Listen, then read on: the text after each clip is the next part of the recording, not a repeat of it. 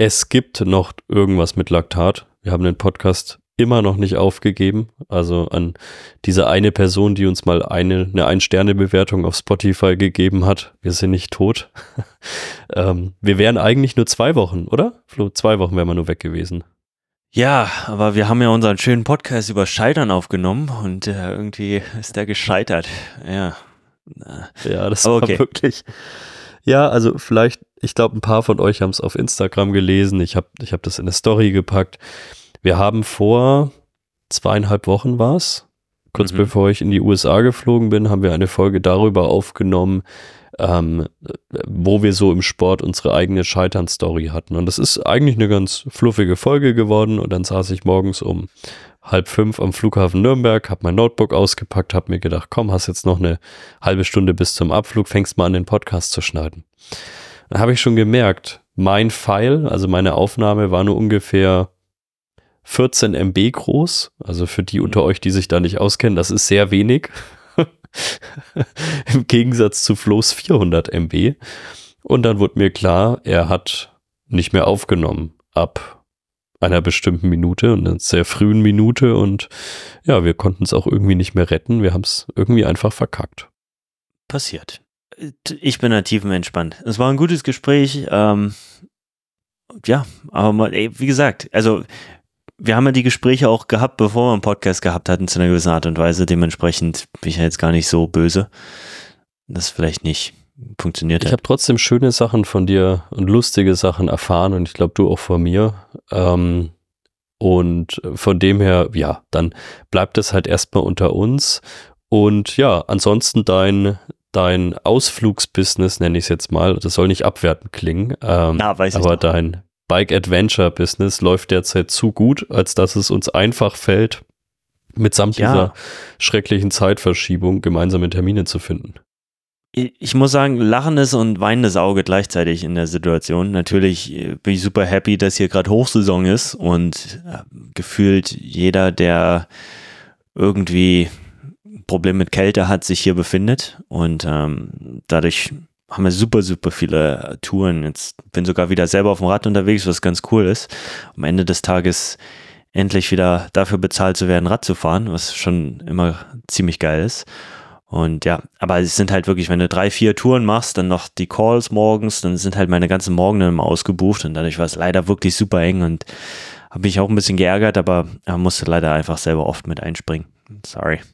Aber jetzt klappt es endlich wieder. Also das ja. hätte mich jetzt immer interessiert. Also bei euch fährt auch immer einer mit dem Rad mit, oder? Genau, also der Standard, sagen wir mal so, wir haben zwei zwei Attraktionen äh, in unserem Business. Die eine Attraktion ist die große Tour, dieses Pro-Feeling, Pro-Adventure, wo wir sagen, hey, du fühlst dich wie ein Profi und wir begleiten dich auf einen Vulkan hoch. Also so Mauna Kea, Mauna Loa, die Riesendinger, was dann halt einen ganzen Tag dauert. Wo die Touren gehen meist 4.30 Uhr los hier bei uns und dann holen wir die um 5.30 Uhr ab vom Hotel, wo auch immer die sind.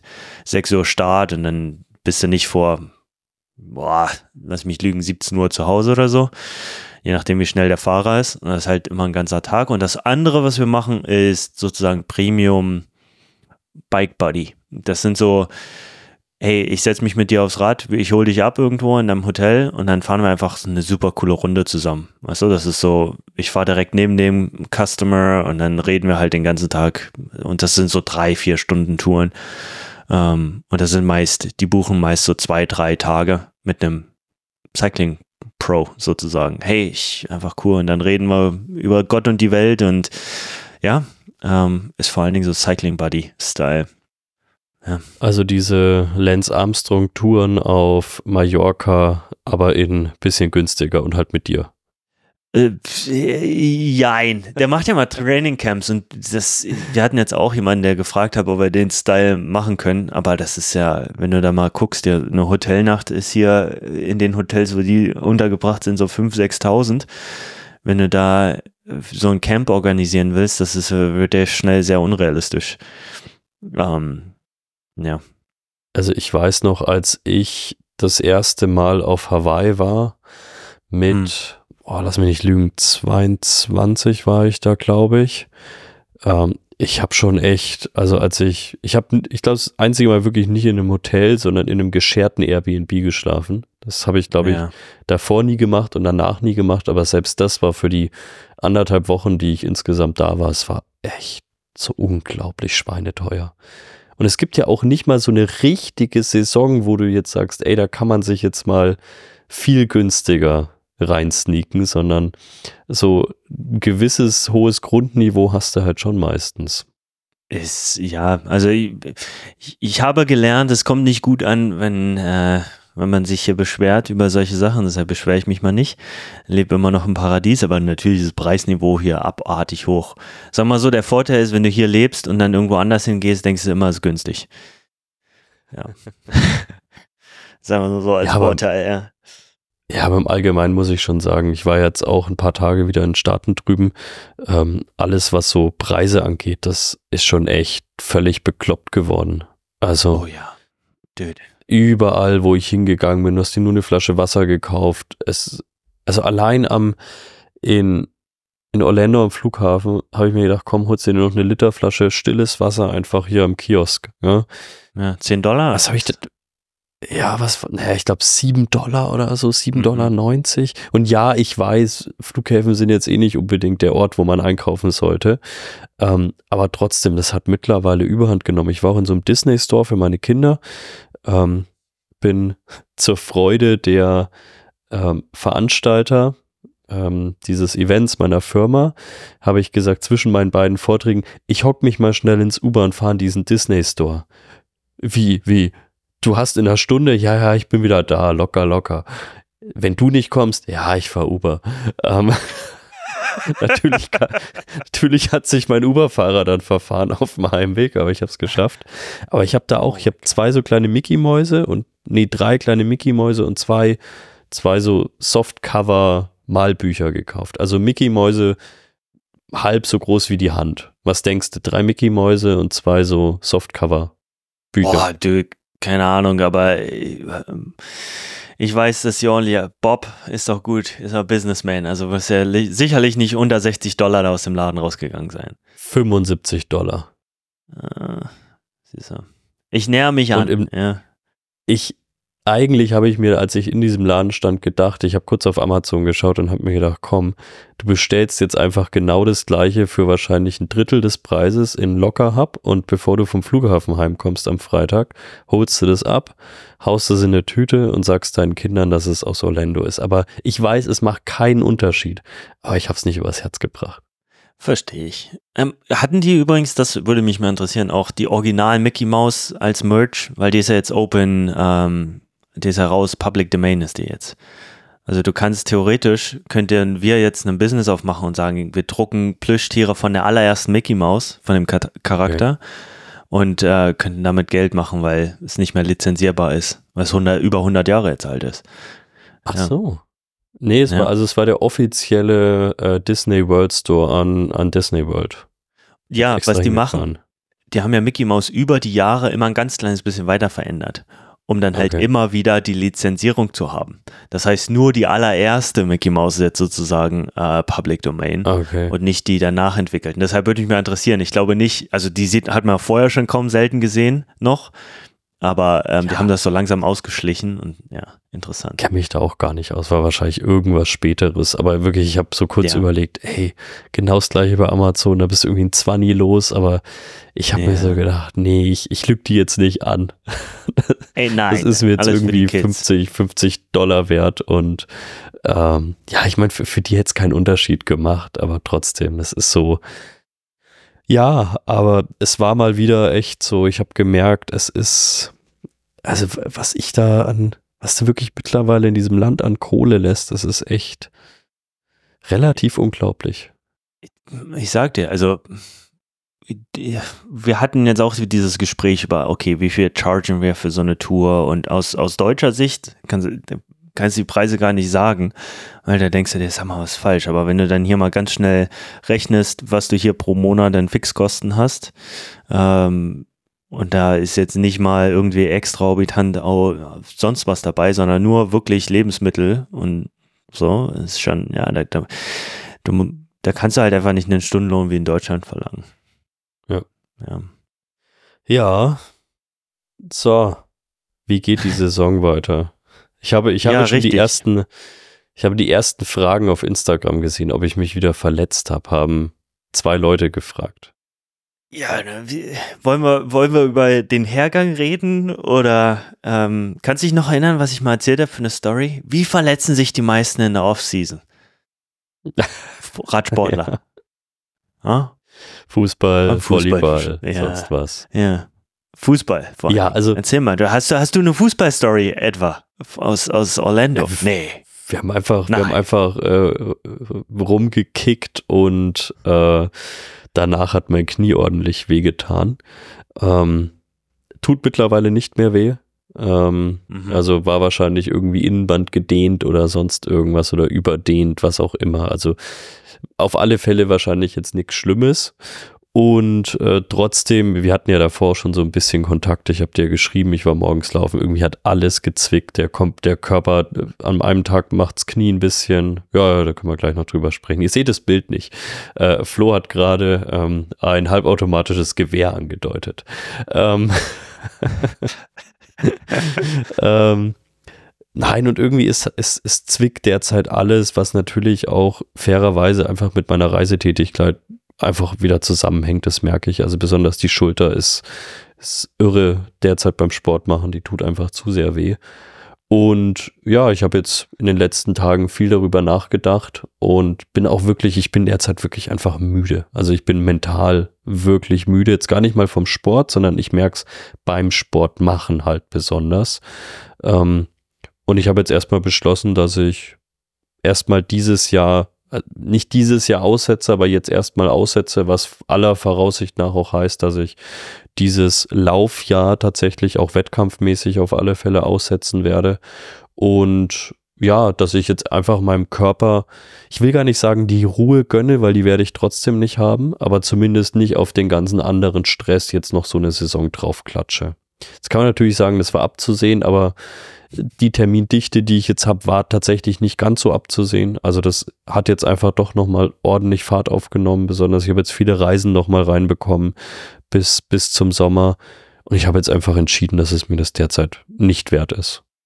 Ja, smart. Ich meine, braucht absolut.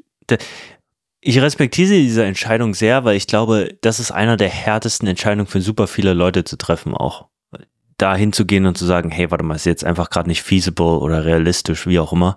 Ähm, und dann zu sagen, das würde einfach nur mir das Leben zehnmal härter machen und ähm, das nicht als Ego-Ding zu sehen, weißt du? Das ist halt oft, also über sein eigenes Ego sozusagen hinwegzuspringen und sagen, nee, ich, ich mach mir, ich würde mich nur kaputt machen. Das macht ja absolut keinen Sinn. Und zu etwas weniger Struktur hinzugehen oder zumindest zu einer, ähm, wenn, wenn du so ein Rennen hast, vor dir hast, dann versuchst du ja mal irgendwie Berge zu versetzen, auch wenn es manchmal vielleicht nicht ganz so viel Sinn macht. Oder, weißt du?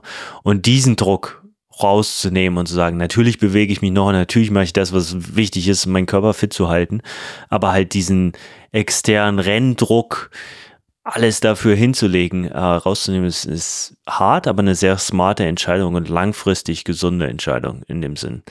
Ähm, du kannst halt nur so viel machen, ja, in, der, in einem Tag.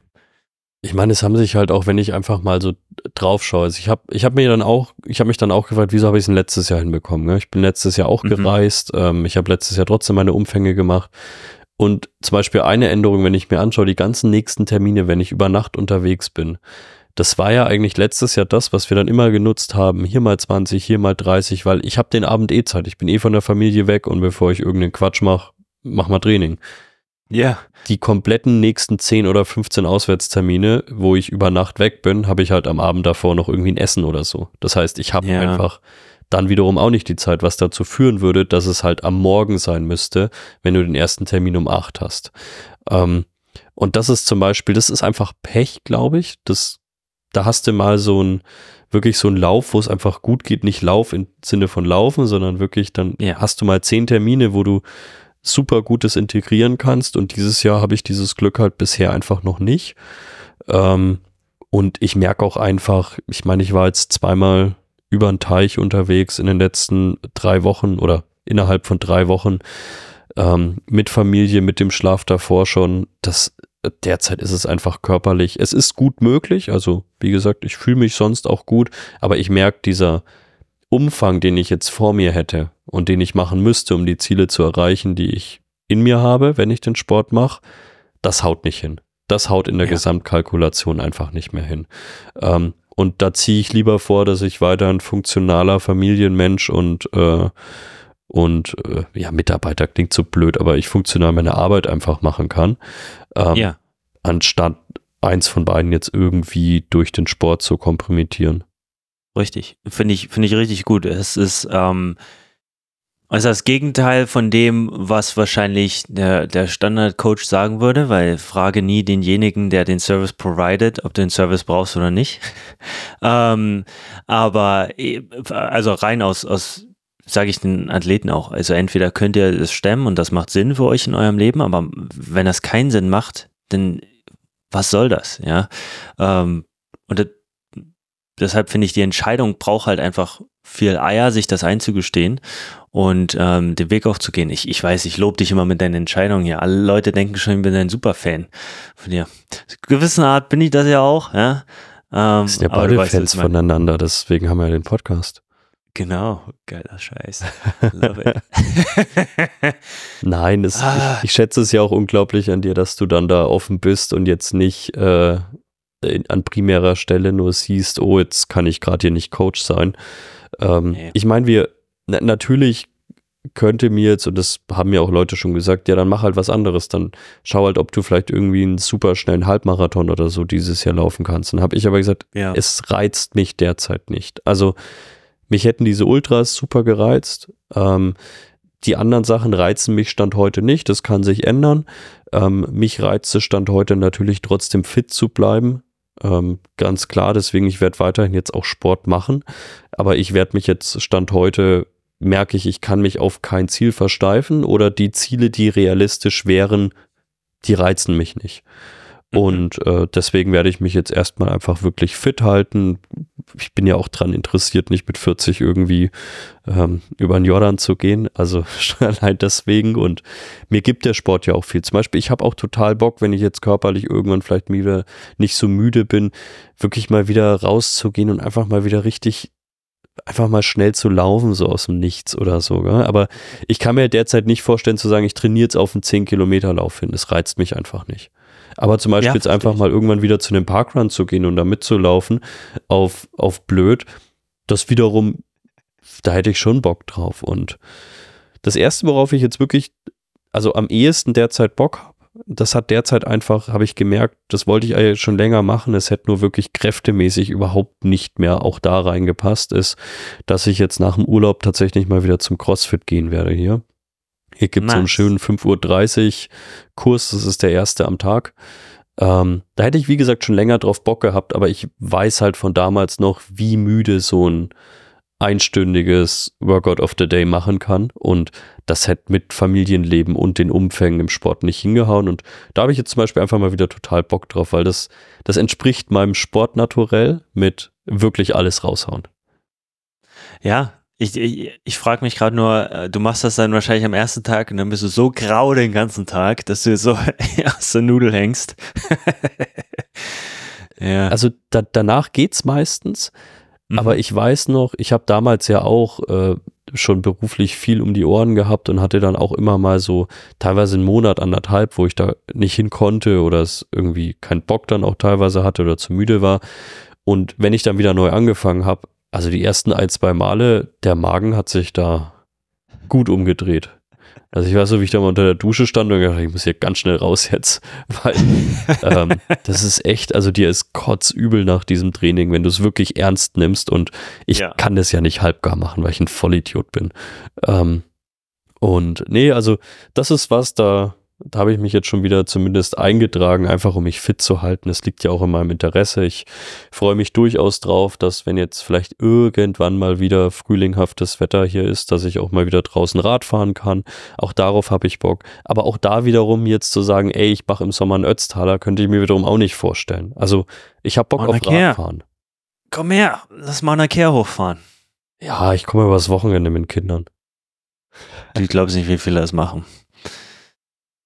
Wir hatten jetzt einen Typen, der ist von London gekommen. Äh, mhm. Der ist Freitag reingekommen, äh, hat, boah, Sonntag hat er die Tour gemacht und sofort nach der Tür sind wir nach Hause geflogen. Habe ich auch, auch schon mal gemacht. Wow. Ja, aber, also, ich, aber halt nicht, nicht mit drei Kindern, ja. Ja, gut, er, er hatte sein Kid dabei, weil er, weil er ist, ähm, wie alt war sein Sohn? Ich glaube 14 oder so. Er saß ja, bei uns mit dem Truck und, und hat seinen Dad angefeuert. Also, es war ein ganz cooles Tag-Team, die beiden. Das war lustig. Aber ja, ähm, aber falls ich das mal ausgeben würde, wenn du Lust hast, das wäre cool. Das habe ich dir schon immer gesagt. Also wenn das jetzt zeitlich, aber es wird ja mit jedem Jahr jetzt auch hier ein bisschen entspannter. Ähm, die okay.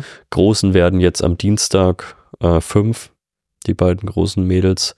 Oh, also nice. auch das äh, vielleicht so, wer sich gewundert hat, wieso keine Folge ist. Meine Frau hatte letzte Woche Geburt, diese Woche Geburtstag, heute ist Samstag. Meine Kinder haben Geburtstag, es war Weihnachten, es war Neujahr, ich war zwischendrin in den USA. Es war das absolute Chaos. Love it. Ja, wie gesagt, ist ja alles entspannt. Ja, wenn wir eine, wenn wir es schaffen, schaffen wir es. Wenn nicht, dann nicht. Wir hatten jetzt ja auch schon seit Ewigkeiten keine Gäste. Äh, ich meine, wir sind, guck mal, du musst es mehrere Stufen. Die erste Stufe ist, wow, wir finden Zeit, äh, ja. überhaupt einen Podcast aufzunehmen. Dann die nächste Stufe ist, wow, wir schaffen es jede Woche. Und die dritte Stufe ist, wow, wir schaffen es sogar mit einem dritten noch zu koordinieren über drei Terminkalender. Und wir sind halt einfach gerade äh, Base-Level schon mal happy und noch nicht bei Stufe 3 oder so. Also alles entspannt.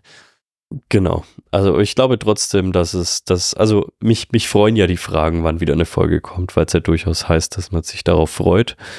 Ja. Ähm, aber von dem her es ist, also die, die letzten Wochen war schon, ich habe schon mir echt so gedacht, als ich dann, also ich hatte wie immer keinen Jetlag, weil ich halt, also man muss ja einen Tod sterben also entweder man geht in Chatlag und schläft halt im Flieger oder legt sich mittags hin oder so, oder man macht halt verdammt lange Tage draus.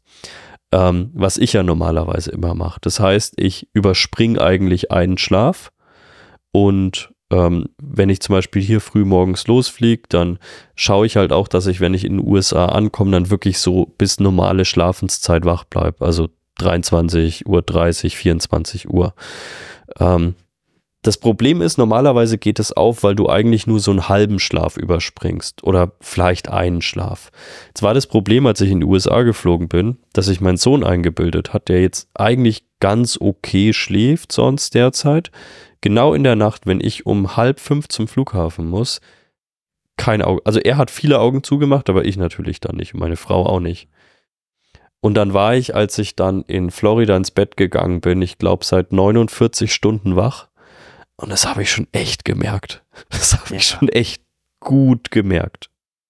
Kann ich mir ähm, vorstellen. Also so über 30, finde ich, ist oft so das Limit. Ja. Weiß nicht, hast du das die, beobachtet? Die Scheiße mal? schleppst du dann halt mit. Ja. Das ist halt das große Problem, das schleppst du da mit. Also ich habe vor Ort, habe ich eigentlich ich habe so meine normale Zeit geschlafen, so fünf, sechs Stunden immer. Das war gar nicht so das Problem. Aber ich hatte halt noch diesen riesen Rückstand und den konnte ich auch nicht aufholen, weil ich dafür zu viel zu tun hatte. Und dann bin ich nach drei Tagen wieder heimgeflogen und musste dann wieder einen langen Tag draus machen. Ähm, und das habe ich echt, und das bin ich sonst auch nicht so gewohnt, aber ich habe da echt bestimmt fünf, sechs Tage lang mit krass, krass Müdigkeit dran geknabbert, als ich da zurückkam. Dude, absolut verständlich. Also Schlaf, Schlaf ist halt einfach super important. Ja? Und wenn du den skippst, dann äh, geht dein Körper in Emergency-Modus, muss ich niemandem erzählen. Aber was ich so festgestellt habe durch diese RAM-Dinger und Ultrasachen, ich bis, bis 30, 35 Stunden ist so, ist so das Limit, was machbar ist, wenn du auch aktiv bist. Und darüber, da, da ist dann richtig Red Zone. Also, ja, ja. wenn du sagst, 40 Stunden und so, das ist, das ist richtig, das, da knallt's dann. Ähm, da bezahlst du für, ja. Also ich zumindest. bei mir eher, also obwohl es bei mir eher immer so dieses Nachlagernde ist. Also in dem Moment bin ich gar nicht so fertig. Ich bin dann auch Oh nee, du bist ja gewired, ist ja genau, Fight-Modus, ja. Genau, also ich bin sogar, teilweise bin ich dann so drüber, dass ich gar nicht richtig einpennen kann. Aber ich war dann auch noch mit, mit äh, Kollegen, die schon seit einer Woche irgendwie in Florida waren, war ich dann abends noch ein Steak essen und so. Ich sag, du bist ja total fit. Da sage ich, ich bin gar nicht fit innerlich. Aber ja. irgendwie funktioniert es halt gerade. Emergency-Modus. Ähm, ja. ja, ja. Aber das ist wirklich einfach so. Aber trotzdem merkst du immer wieder, und das sage ich immer Leuten, die davor Angst haben, äh, bevor sie erst das Kind bekommen und sagen, oh, wie soll ich das schaffen mit dem wenigen Schlaf? Dann sage ich, warte erst mal ab. Es gibt Kinder, die schlafen besser und es gibt Kinder, die schlafen schlechter. Aber sei dir bei einer Sache sicher, der Körper kann deutlich mehr ab, als du denkst, in Sachen wenig Schlaf. Äh, ja. Dass das nicht gut ist, steht außer Frage und dass das nicht toll ist für einen Körper, steht außer Frage. Aber Richtig. der Körper kann eine Menge in der Hinsicht ab. Und das habe ich leider in den letzten, auch ohne Kinder, acht Jahren an mir selbst gemerkt. Äh, der Körper kann da meistens schon noch mal ein paar Stunden gehen. Oh, absolut.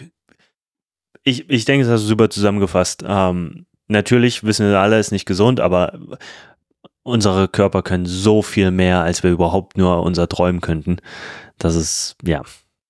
Und das ist, ist vielleicht auch bei, bei, diesen Ultras immer, glaube ich, auch immer ganz wichtig, wenn du so mehr Tagesevent hast, irgendwie ein, ein Transcontinental oder sowas. Das, das sind halt so Dinger.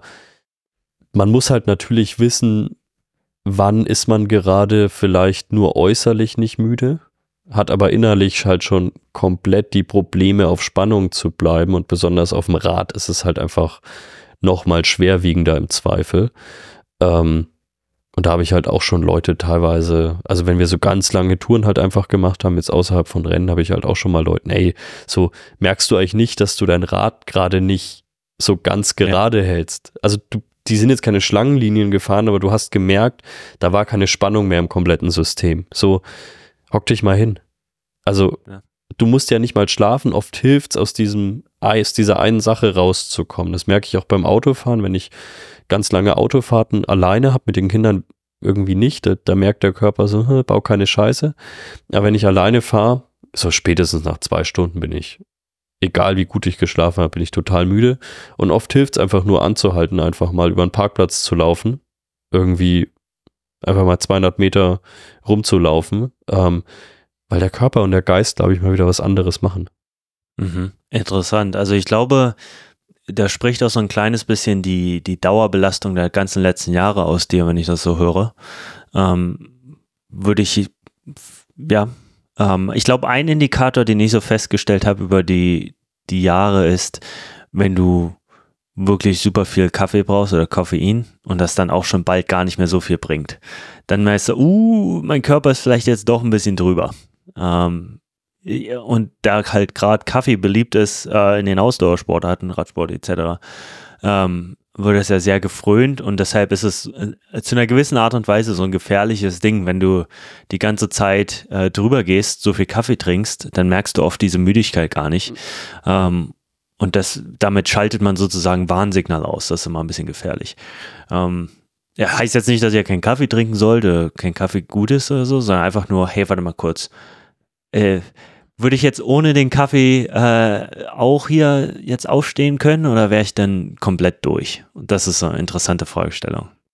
Also ich habe mal eine, eine Zeit lang wirklich mal ähm, aktiv auf Kaffee verzichtet oder habe sogar nur einen getrunken. Das war jetzt auch ein Hinblick auf das Rennen in der Schweiz damals. Und das hat mir auch wirklich geholfen, weil ich ähm, schon gemerkt habe, dass der Körper das dann auch checkt und ich wieder besser auf Koffein reagiert habe.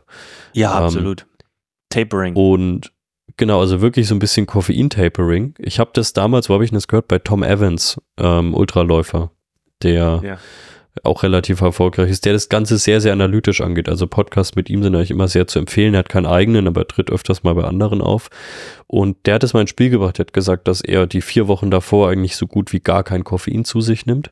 Und ich habe das ja. ja auch probiert. Ich also ich merke halt, ich schaff's nicht ganz, weil ich jetzt nicht wie er als Profiathlet ohne Kinder, ich habe halt oft einfach miese Nächte oder so und ja. Das klingt jetzt süchtig, aber ich brauche dann schon morgens meinen Kaffee. Und es ist auch ein gewisses Ritual. Also dieses morgens irgendwie an diesem schönen warmen Cappuccino ziehen, das hat natürlich auch schon was. Ähm, trotzdem, ich, also früher war ich wirklich Coffee Abuser. Also was ich im Büro an Kaffee getrunken habe, das war, ich habe mich von Kaffee teilweise ernährt. Mittlerweile trinke ich zwei Kaffee am Tag und ähm, wenn dann noch mal ein bisschen Koffein dazukommt, weil ich mal irgendwo eine Cola oder so trinke, aber selbst das jetzt nicht täglich, sondern wenn ich halt was essen gehe oder so oder wenn ich abends was irgendwo weggehe, ähm, Aber ansonsten bin ich runter eigentlich auf zwei Kaffee am Tag, aber jetzt gar nicht so bewusst gemacht, also, sondern einfach das, das kam so mit der Zeit. Und wenn ich wirklich einen Kick brauche, dann merke ich immer noch, ich glaube, wir hatten sogar schon mal, ähm, Monster Energy richtig schön mit Zucker, ganz bewusst mit Zucker und Koffein. Man muss yummy. es nicht mögen, aber. Richtig, es wirkt. Genau, also diese Mischung besonders aus diesem wirklich sehr zuckrigen Wasser plus oft noch so ein bisschen Zitrusgeschmack, der dich dann irgendwie auch noch so ein bisschen aufpimmt, hilft bei mir hundertmal mehr als ein Kaffee. Also wenn ich wirklich merke, ich muss jetzt, ja. muss jetzt richtig auf Touren kommen, ich habe vielleicht auch so ein bisschen Kopfschmerzen, weil ich vielleicht ein bisschen zu wenig getrunken habe heute oder so, halber Liter Monster Energy knallt immer rein. Ich, ich, ich frage mich, ähm, in 30 Jahren ist das wahrscheinlich, kriegst du eine Anzeige, weil du deinen eigenen Körper abused hast. so hart. Nee, Spaß. Ja. Ähm, pass auf, ich glaube, mit diesem Coff äh, Coffee Tapering ist eine ganz gute Sache, die du gerade gesagt hast. Ähm, bedeutet nicht, dass man den Kaffee ganz weglassen muss, vor allen Dingen, wenn es Leute gibt, die fünf, sechs Tassen trinken, was aus meiner Meinung man sich auch fragen muss, warum man so viel trinkt. Ähm, oder zumindest mal realistisch hinterfragen, ob, äh, ja. Ähm, aber wenn du dann zum Beispiel runtergehst von der hohen Menge auf eine halbe Tasse oder Tasse immer noch ein bisschen Koffein trinkst, sodass man auch nicht diese Entzugserscheinung hat, die, die viele schnell haben, das, mit den Kopfschmerzen. Und ist nicht ganz so geil, wenn man komplett runtergeht, aber wirklich tapernd runtergehen und dann wirkt das im Rennen wieder viel mehr. Das machen wir für Ultra-Events auch. Das ist äh, eine gute Idee aus, aus jeglicher Sicht. Hilft sogar für, für Ironman-Athleten, machen wir das manchmal. Ähm, da muss man dann wieder aufpassen, okay, wie koffeinverträglich ist man und ja, aber eine der Sachen allgemein gesagt, ich versuche zum Beispiel persönlich auch nicht mehr nach 1 p.m., also äh, 13 Uhr, einen Kaffee zu trinken, weil ich das merke, dass mir das okay. abends doch ein bisschen mit reinspielt. Ich weiß, Deutschland Kaffeekultur und so, nachmittags nochmal einen Kaffee, ähm, hat irgendwie meinen Schlaf immer stark beeinträchtigt, bei mir persönlich. Okay. Ähm, deshalb bin ich davon ein bisschen weggegangen und versuche nicht mehr nachmittags Kaffee zu trinken. Ich, also ich hatte mal den Verdacht, dass es meinen Schlaf beeinflusst, weil ich mich ja sehr schwer tue einzuschlafen und habe dann wirklich auch in, in Schritten komplett auf Koffein verzichtet. Also am Anfang halt mhm. den Nachmittagskaffee weggelassen und so weiter. Ähm, hab aber am Ende also ja, es war jetzt keine Studie, gell? aber ich habe zumindest auch nach längerer Zeit keine Unterschiede gesehen und vermute, Echt, dass ja? die Probleme wahrscheinlich irgendwo anders liegen. Ich trinke jetzt aber auch nicht super spät Kaffee. Also ich trinke meistens so, gar nicht bewusst, sondern ich trinke meistens so gegen 13, 14 Uhr irgendwie einen Kaffee ähm, oder irgendwie einen Shake mit ein bisschen Koffein oder so, weil ich merke, das hilft mir dann nochmal so ein bisschen auf Spannung zu bleiben bis abends. Ähm, aber dann auch nicht, ja, also Trotzdem, es gehört irgendwie auch, ja, wie du schon sagst, Kaffeekultur. Aber wie früher im Büro so, hey, 17 Uhr nochmal schön an die Kaffeemaschine gegangen. Ähm, das mache ich tatsächlich auch nicht mehr. Also ich, ich glaube, das, was äh, am härtesten ist zum Einschlafen abends, ist, wenn ich bis, äh, bis zum Ende noch Stress habe. Also arbeitstechnisch ja. noch irgendwas passieren muss und den, das ist einfach brutal hart. Ich meine, es gibt auch Tage, da, da sitze ich dann hier, fange irgendwas an morgens um acht und dann stelle ich manchmal fest, warte mal kurz, ist, ist ja schon 10 Uhr? Warte mal, wir haben ja, dann kriege ich raus, Ellie stört mich dann nicht, weißt du, dann sehe ich nur, oh, da war ein Plate für mich. Ich habe den ganzen Tag gearbeitet, jetzt bis zum Ende und dann falle ich einfach müde zusammen, in mich zusammen. Das geht dann trotzdem, aber wenn ich das aktiv mache, also nicht so im Tunnel bin, sondern aktiv sage, hey, okay, ich arbeite bis zur letzten Sekunde ran, dann kann ich auch nicht schlafen. Also ich glaube, so, so ein äh, Downwinding klingt jetzt für ein bisschen hochgetragen, aber so ein, so ein, okay, ich bin jetzt fertig mit dem Arbeitstag im Kopf und wirklich sagen, mhm. ich schließe jetzt den Tag ab und dann nochmal, selbst wenn es nur 20 Minuten kurz ein Buch lesen für mich ist, ähm, ich glaube, das hilft mir äh, dann nicht den Stress, dass der Stress mich wach hält, weißt du, wie ich meine? Also das, was du ja, beschrieben hast mit im Bett liegen und noch an Sachen denken, also so wirklich sich forcieren, eine Tür zu schließen im Kopf. Ja. Also ja. das ist bei mir mit Sport gar, also wirklich krass so. Ich kann, wenn ich überhaupt mhm. abends was machen kann, kann ich nur irgendwelche Lit-Sachen machen und halt wirklich ja. nur super, super easy. Ähm, ich kenne Leute und die beneide ich total, die können sich abends ein krasses Workout reinhauen, was auch immer sie machen und sagen, wow, danach schlafe ich wie ein Baby und ich schlafe danach gar nicht. Also Richtig. ich habe früher manchmal so notdürftig versucht, abends noch ins CrossFit zu gehen. Ähm, ganz, ganz blöde Idee. Also ich habe die Nächte, ich bin erstmal, ich habe zwei Stunden, bin ich, konnte ich gar nicht einschlafen und dann habe ich so mies geschlafen, wie nur irgendwie möglich. Ja, geht vielen so. Also es geht super vielen so und ich glaube, das ist ähm, eine der Sachen, die man nicht unterschätzen sollte, wie viel so ein hartes Workout nochmal aus einen rausholt und dann den Anschlag bringt. Ähm, erhitzt dein ganzes Körpersystem, äh, also so viele Faktoren, die da einfach mit reinspielen unter der Haube. Ähm, und wenn du dann vielleicht sogar noch äh, dir schön Zuckergel, äh, Koffein mit reinjagst und sonst was. Smelling Salt. Ja, super. Also dann, ja. Deshalb, also Hit-Sachen würde ich auch empfehlen, eher nicht abends zu machen. Ist für den Körper nicht so ganz so gut. Ja, aber das ist, das ist eben auch das. Also da habe ich ja auch jetzt viel drüber nachgedacht, wie könnte ich das, ein strukturiertes Training weiter in mein Leben integrieren. Am ehesten halt abends. Ja. Also ja, jetzt klar, nicht, dass ich da so. super viel Zeit hätte. Meistens arbeite ich da ja auch, aber da könnte ich am ehesten was schieben, weil ich da meistens keine Termine habe, sondern halt einfach nur für mich arbeite. Aber ich weiß halt auch, damit kompromittiere ich halt wiederum den eh schon wenigen Schlaf, äh, den ich habe. Und ich bin eh nicht so der Riesenqualitätsschläfer auch noch dazu.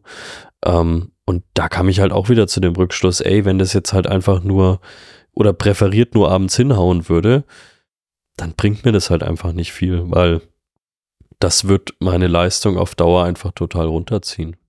Richtig. Und da, da ist es so interessant reinzugucken, okay, wo ist meine Prioritätenliste? Ja, und deine, also Schlaf natürlich zu einer gewissen Art und Weise wichtig, aber Schlaf ist nur ein Mittel zum Zweck in dem Sinne, sondern halt Lebensqualität ist mit deiner Familie ist ja ziemlich weit oben. Dazu gehört natürlich auch der Job etc. Okay, vielleicht, äh, natürlich bringt der, der Sport auch eine gewisse Erfüllung, aber der würde sich dem unterordnen. Und in dem Fall ist es so, dass er in dieser untergeordneten Rolle die ersten beiden Prioritäten negativ beeinflussen würde. Deshalb macht es absolut keinen Sinn. Und diese, sorry, das ist jetzt nochmal so resümeeartig das zusammenfasse, aber ähm, ja, ich, und genau diese Entscheidung zu treffen und das realistisch, pragmatisch zu betrachten, ist aus meiner Sicht nicht leicht für viele. Und dann die Entscheidung entsprechend zu treffen, deshalb Hut ab davor. Ja, und als ich dann äh, gesagt habe, komm, ich äh, jetzt erstmal mit dem Sport, schauen wir jetzt erstmal wieder, ähm, da, dass ich da eine Pause mache, kam DPD an, hat geklingelt und mir meine äh, Bolt Radschuhe gebracht die ich mir mhm. vor vier Monaten bestellt habe. Also es braucht ja ewig bei denen. Ähm, die waren auch irgendwie nicht in Stock, die, äh, diese extra breiten. Da hat man ja mal in der ah, Folge auch mit Chris ja. drüber geredet. Und da, ich ja. hatte mir schon ein paar bestellt, also ich glaube schon einen Monat davor. Und ich habe schon ohne Witz, klingt jetzt überheblich, aber ich habe nicht mehr dran gedacht. Ich hatte die schon bezahlt. Ich hatte nicht mehr dran gedacht, dass ich mir diese Radschuhe bestelle. Bolt, was sind das? Und dann ich, ah, stimmt, ich habe mir mal Radschuhe bestellt. Selber ein schönes Geschenk gemacht. Das heißt, hätte, ja, also hättest war, du Geld in der Tasche so als, gehabt. So, so als verspätetes Weihnachtsgeschenk war das tatsächlich cool, weil ich habe ich hab mich wirklich, also ich habe mich dran erinnert, aber ich habe nicht mehr dran gedacht. Und da freue ich mich jetzt wieder drauf, ähm, weil ich hatte jetzt mal, ich bin mal hier einfach zehn Minuten auf der Rolle gefahren und es ist ein Traum, wie schön breit die vorne in der Toebox mhm. sind. Es ist wirklich ein Traum. Ja, ich, ich glaube, ich bin, jetzt wo ich auch wieder ein bisschen mehr gefahren bin, das ist hier extrem, wie die Füße anschwellen mit der Hitze. Mhm. Also allein dafür hätte ich, bin ich auch gerade überlegen, einen Schuh zu holen mit einer größeren Toebox, damit du einfach, wenn die Hitze, das, wenn dein Fuß ein bisschen anschwillt, du einfach ein bisschen mehr ja. Spielraum hast. Ja. Ja, ich Geht hatte das auch so? im Sale bei denen weiß ich gar nicht, weil ich jetzt in letzter Zeit gar nicht so viel bei Hitze gefahren bin. Ich habe hm. ich habe halt immer Probleme mit den Schuhen, weil ich schon immer da vorne irgendwie ein bisschen breiteren Fuß hatte. Und wie gesagt, egal was man sich holt, es ist irgendwie immer schmal, habe ich so das Gefühl.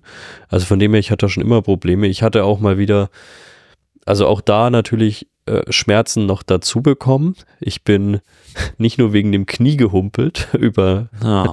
über die verschiedenen Flughäfen vorletzte Woche oder letzte Woche war es, ähm, sondern ich war so blöd und habe mir, ich hatte einen relativ großen Vortrag vor einen sehr, sehr großen Teil der Firma. Also da waren ähm, vierstellig Personen und habe ich mir gedacht, komm, deine, deine Sneaker sind auch schon ein bisschen runtergerockt, holst dir nochmal neue. So. Und dann waren da welche im Angebot und habe mir gedacht, ja, ist ja alles das gleiche, irgendwie Adidas. Ne? Ähm, auch die Größe gekauft. Ich hole die immer sehr, sehr groß, weil, wie gesagt, die sind vorne immer relativ schmal, dann habe ich ein bisschen mehr Platz. Und natürlich nach ein, zwei Tagen habe ich gemerkt, so, aber nur rechter Fuß, rechter, also der kleine Zeh am rechten Fuß. Und der war auch gar nicht aufgerieben, der hatte gar keine Blase, der hat einfach irre wehgetan. Und ich hatte nur dieses eine Paar Schuh und die Laufschuhe dabei und beim Laufschuh hat es nichts wehgetan, aber die haben halt, die haben schrecklich ausgesehen zu allem, was ich anhatte. Und dann bin ich da echt wie, wie jemand, der von einem Auto angefahren wurde, über die Flughäfen gelaufen. Links das Knie wehgetan, rechts der kleine Zeh, ich konnte den Fuß nicht mehr abrollen, meine Schulter hat wehgetan, mein Kopf fing so leicht zur Seite, es war echt. Oh, ja, ja, ja, ja. Hey, aber das, das Foto sah gut aus von dir auf der Stage, also äh, hat sich ja, da, Schmerz. Ja, da, da ging es auch, aber wirklich ist, also das hat so wehgetan an diesem scheiß kleinen Zeh, ey. Oh, ich war so froh, als ich daheim mal diesen Schuh ausziehen konnte. Ähm, ich war kurz davor, wie der letzte Mensch barfuß durch diesen Flughafen zu laufen, weil ich nicht mehr laufen konnte in diesen Schuhen. Also es war nicht barfuß unangenehm laufen, oder so, es hat einfach super wehgetan. Ja, verstehe ich. Übrigens, äh, sehr interessante Sache, was, was man hier feststellt. Bei uns ist ja viel Flipflops und äh, Barfußlaufen mhm. und so auch angesagt. Du siehst hier äh, bei den Menschen, die hier ihr Leben lang leben und die ganze Zeit barfuß laufen, der Fuß wird breiter. Weil der ja, nicht klar. mehr contained ist in dieser Schuhbox, ja. sondern halt naturell. Und ich werde nicht sagen, das sieht aus wie ein, wie ein Affenfuß, aber du siehst ja, wenn du vielleicht so einen Affen im Zoo siehst, ist ein relativ breiter Fuß und vorne so die Zehen mhm. weit gedrückt. Und zu einer gewissen Art und Weise passiert das mit dem menschlichen Fuß auch ähm, nach einer Weile, was sehr, sehr interessant ist. Ich merke selbst bei mir, ich laufe ja auch den ganzen Tag nur barfuß rum hier eigentlich seit Jahren. Ähm, du merkst schon diesen, diesen Unterschied, wie es einfach so ein bisschen sich entspannt zu einer gewissen Art und Weise. Ja, totales Hippie-Gelaber, ich weiß, aber. Ja. Ich, ich werde jetzt auch, also wir fliegen am Mittwoch in den Urlaub. Ich werde auch ähm, nicht häufig äh, zugemachte Schuhe, denke ich, anhaben. Ja. Das würde mich sehr wundern. Ich meine, das ist ja die Zielstellung. Also ich habe mal geschaut, wir haben äh, täglich genau 32 Höchstwert, 28 Tiefstwert. Fahrenheit? Nee. Darauf lasse ich mich nicht ein. Was habt ihr zu Hause gerade? Ja. ja, das haben wir derzeit tatsächlich. Obwohl, heute war es wieder ein bisschen wärmer. Ähm, nee, aber ich freue mich jetzt so auf, auf die warmen Temperaturen. Mich hat es jetzt auch echt nice. nochmal, äh, ausnahmsweise hat es mich jetzt tatsächlich auch erkältungsmäßig die letzten Tage nochmal richtig erwischt. Also habe ich mir auch schon gedacht, ja, jetzt ist auch schon egal. ah, ähm, ja. Ja, aber du, du merkst halt wirklich, der Körper ist von der ganzen Reiserei und so weiter und dem ganzen wenigen Schlaf, du bist einfach angeschlagen. Das war trotzdem das Typische. Ich habe mich einen Tag lang nicht so toll gefühlt und dann ging es wieder, aber hier rotzen halt alle rum. Also äh, wir, wir brauchen hier gerade drei so große gefühlt ähm, Taschentuchpackungen auf am Tag. Ist es und, immer noch so in ja. Deutschland? Gefühlt war vor Weihnachten so eine riesengroße Covid-Welle und ähm, jetzt hatten wir auch schon wieder ein paar von einigen was gehört. Viele krank ich, oder nicht? Oder? Ich habe keine Ahnung, was ich hatte. Also ganz ehrlich, nee, ich meine jetzt nicht, dass du was hattest.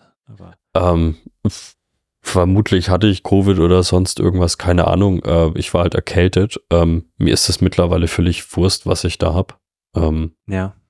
Nee, das war mehr so um dich herum, ob du siehst, dass viele Leute krank sind, oder?